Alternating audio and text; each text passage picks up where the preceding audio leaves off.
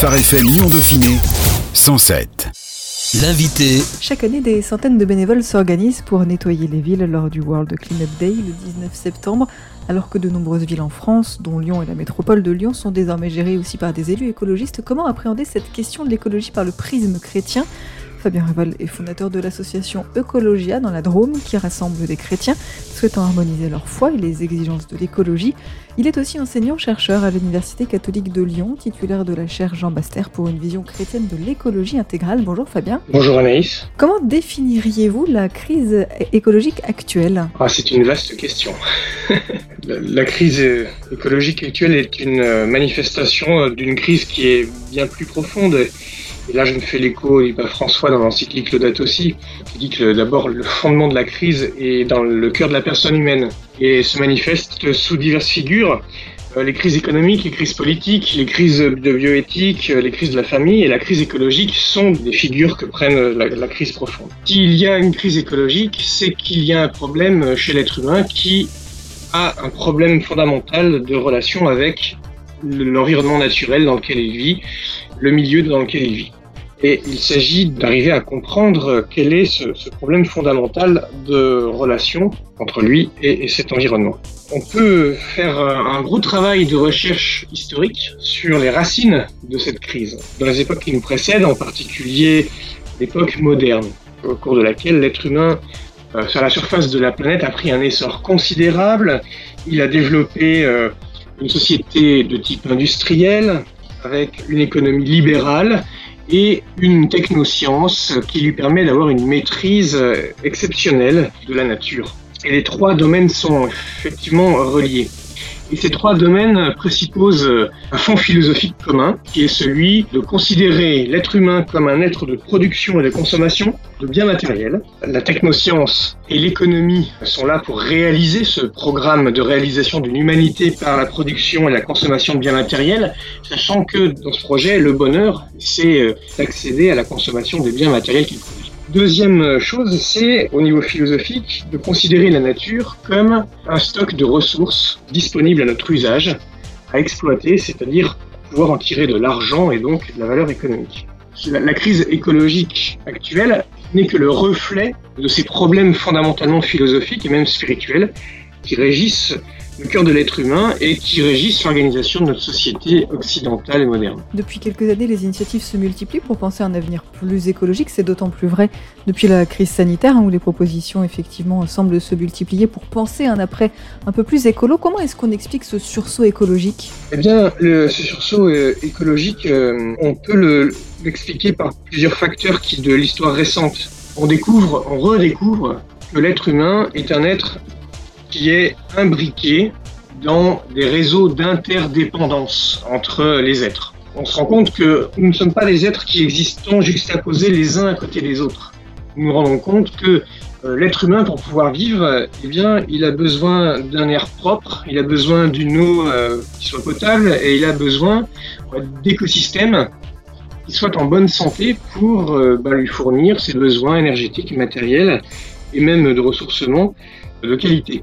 La prise de conscience écologique, c'est la prise de conscience de cette interdépendance et la prise de conscience que les milieux dans lesquels il vit ont été dégradés par sa propre action.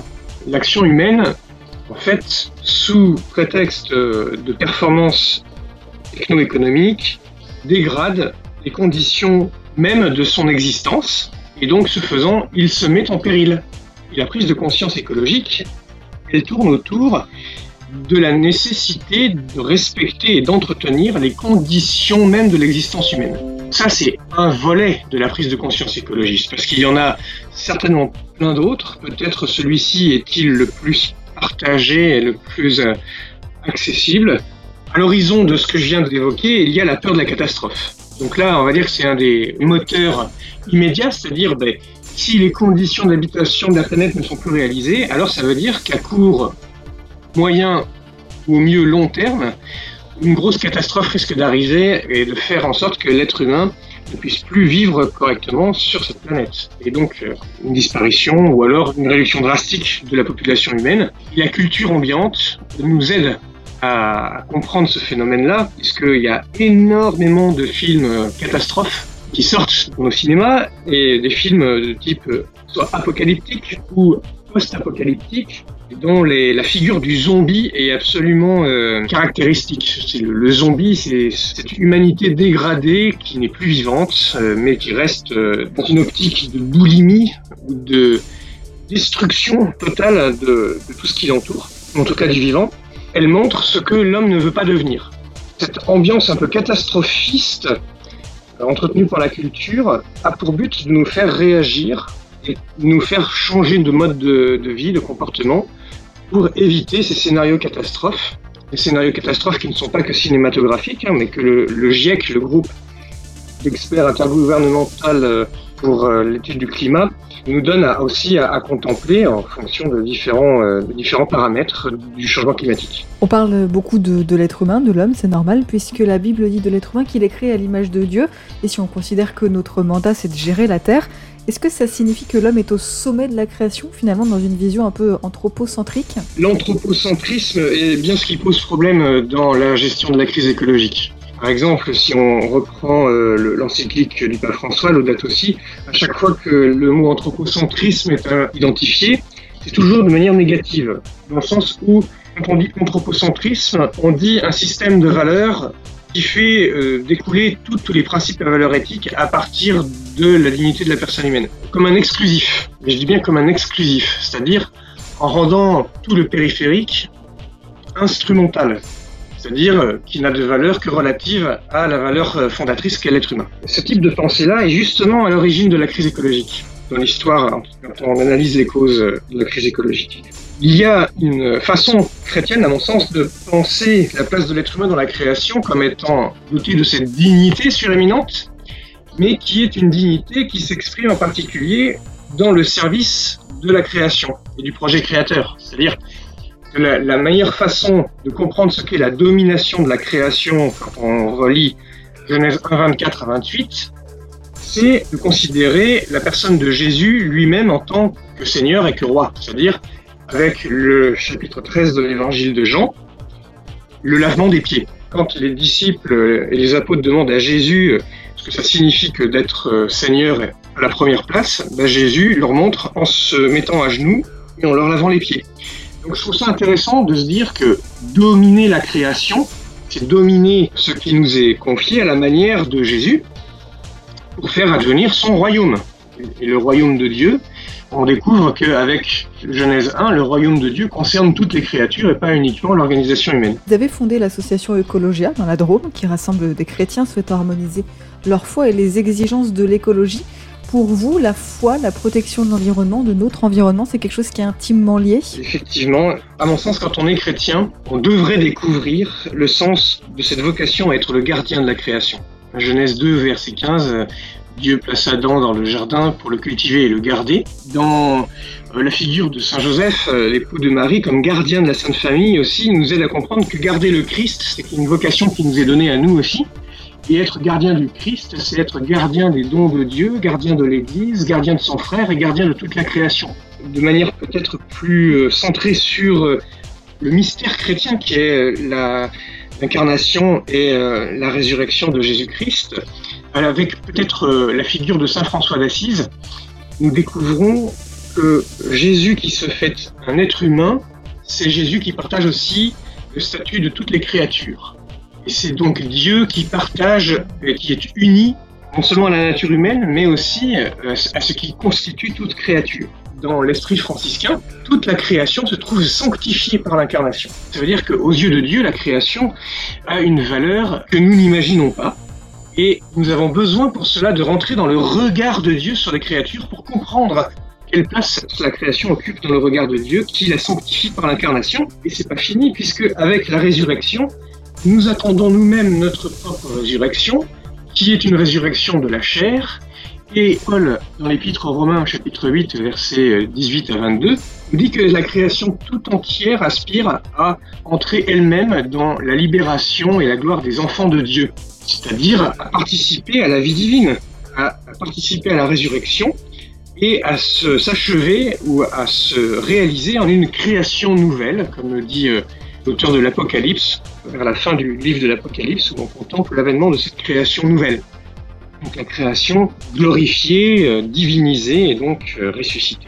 Donc là aussi, on ne peut pas traiter la création et les créatures euh, de manière anodine ou superficielle, parce que toute la création porte en elle une promesse, qui est une promesse d'éternité, et une promesse que j'appelle de manière un peu technique une destination eschatologique. Ça fait partie de ce changement de regard que nous autres chrétiens sommes invités à avoir sur les créatures, entrer dans le regard de Dieu pour découvrir cette valeur que la création a pour Dieu et donc mieux rentrer dans cet esprit de service, cet esprit de respect de la création. On parle de changer de regard et effectivement c'est important puisque on a l'impression que l'Église s'est longtemps tenue à non seulement à l'écart de l'écologie, mais voir avec un œil méfiant un petit peu toutes ces questions d'écologie. Ça commence à bouger, on peut penser au label Église verte par exemple qui a été créé en France en 2017, ça commence doucement à bouger. Comment est-ce qu'on explique, comment est-ce que vous expliquez que l'Église a longtemps été en retrait, voire hostile à toutes ces notions-là et qu'elle y revient finalement doucement? C'est une question, enfin comme toutes les questions que vous posez, elles sont pas simples.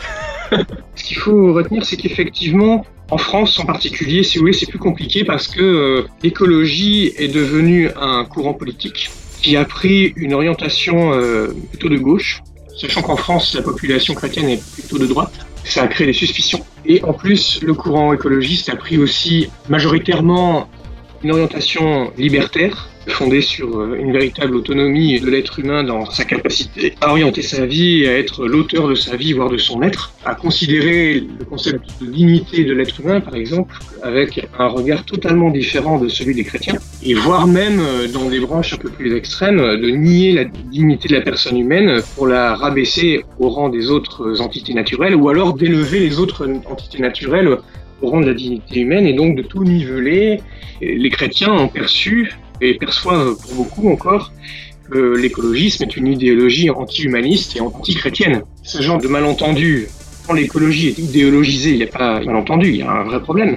Mais quand l'écologie est mise à son niveau, qui est l'étude des relations des êtres vivants entre eux avec leur milieu, il n'y a pas de malentendu idéologique à ce niveau-là. La politisation et l'aspect un peu euh, anti, anti-chrétien de certains courants écologistes font que les chrétiens sont traditionnellement pas hyper emballés par le vote écolo.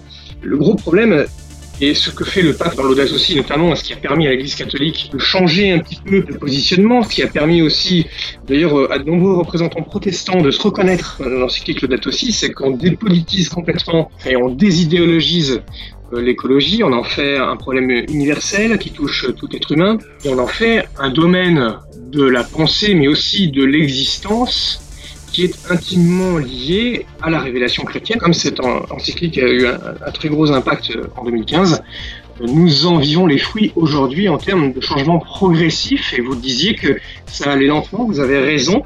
Je ne m'en inquiète pas trop parce que je trouve ça, en tant qu'observateur euh, et en tant qu'acteur, je suis le témoin de l'intégration progressive des problématiques écologiques au plus profond des structures ecclésiales et dans ces institutions. Ça veut dire que c'est un travail de fond qui, euh, pour moi, promet de porter du fruit dans la durée. Et on n'est pas dans une fièvre euh, révolutionnaire qui serait passagère, non. Euh, j'ai l'impression que nous travaillons pour la longue durée, le long terme, même si l'écologie nous fait ressentir quand même l'urgence des problèmes auxquels il faudrait apporter des solutions plus immédiates. Aujourd'hui, vous nous en parlez tout à l'heure en parlant de la politisation de, de cette écologie qui étend finalement à interpréter ces problèmes de société sous le seul angle du rapport à l'environnement beaucoup de restrictions. Finalement, les défis de l'écologie contemporaine sont beaucoup plus larges que ça et vous, militez pour quelque chose euh, qui n'a pas forcément le vent en poupe euh, en ce moment, là où on parle plus de développement durable. Vous, vous êtes plutôt un militant de la décroissance. C'est deux modèles qui s'affrontent finalement pour demain Ah oui, euh, j'emploie très peu le vocable de développement durable dans mon discours parce que je trouve qu'il est encore plus piégé que le mot écologie. Autant le mot écologie il a une origine scientifique qui est vraiment très claire et sur laquelle on peut revenir facilement avec les définitions. Autant l'approche du développement durable, même dans sa formulation dans le rapport Brundtland, peut être réappropriée, s'interpréter de manière euh, très euh, différente, voire opposée, et donc euh, être un contre-témoignage catastrophique. Le développement issu de l'écologie intégrale que je défends, c'est le développement intégral de la personne humaine, c'est-à-dire de tout l'être humain et de tous les êtres humains, à la surface euh, de la planète. Tous les êtres humains, ben ça c'est facile à comprendre, c'est que tous les êtres humains à la surface de la Terre sont appelés à bénéficier des fruits euh, de la création et donc, donc il faut garantir euh, l'accès à tous ces biens de la création au nom du respect de la dignité de la personne humaine que ce soit nos frères et sœurs en humanité présents, que ce soit nos frères et sœurs en humanité à venir. Donc là, c'est le souci pour les générations futures. Mais c'est le développement intégral de toute la personne humaine. Et on revient aux origines de la crise que j'évoquais tout à l'heure, c'est-à-dire comment concevons-nous une personne humaine à développer? Si on conçoit que l'être humain, c'est un producteur-consommateur, alors on le développe en développant une économie basée sur la production et la consommation des biens matériels. C'est ce qu'on fait depuis trois siècles et on voit ce que ça donne. Et si on considère que l'être humain a une nature beaucoup plus riche avec diverses dimensions de son humanité qui inclut le développement bah, psychique, historique, le développement familial, le développement culturel, artistique, le développement spirituel et religieux, alors le développement intégral de la personne humaine, c'est le développement de toutes ces dimensions-là. Et s'il y en a une qui est euh, à l'origine de l'empêchement du développement des autres dimensions, alors il faut rentrer dans la décroissance de cette dimension qui empêche les autres de croître.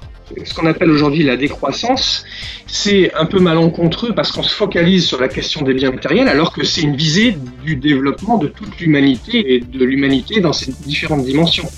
C'est pareil, le mot de sobriété il est piégeux, mais même s'il est plus ajusté à mon sens que décroissance, parce que ça renvoie à la vertu de tempérance hein, de la tradition philosophique et théologique, ça c'est très bien. La notion de sobriété s'applique aussi à la dimension matérielle qui semble surdimensionnée dans notre façon de concevoir la vie aujourd'hui en Occident. Une sobriété qui se veut heureuse, c'est une sobriété qui met l'accent sur la croissance et le développement les autres dimensions de notre personne humaine. Merci beaucoup Fabien Revol pour euh, toutes ces informations, pour toute cette profondeur sur cette question de l'écologie. On rappelle que vous êtes le fondateur de l'association Ecologia dans la Drôme et que vous êtes aussi enseignant-chercheur à l'Université catholique de Lyon. Et puis pour ceux que ça intéresse, le World Cleanup Day, c'est donc le 19 septembre un peu partout en France. Merci beaucoup Fabien. Merci, au revoir. Phare FM Lyon Dauphiné 107. 107.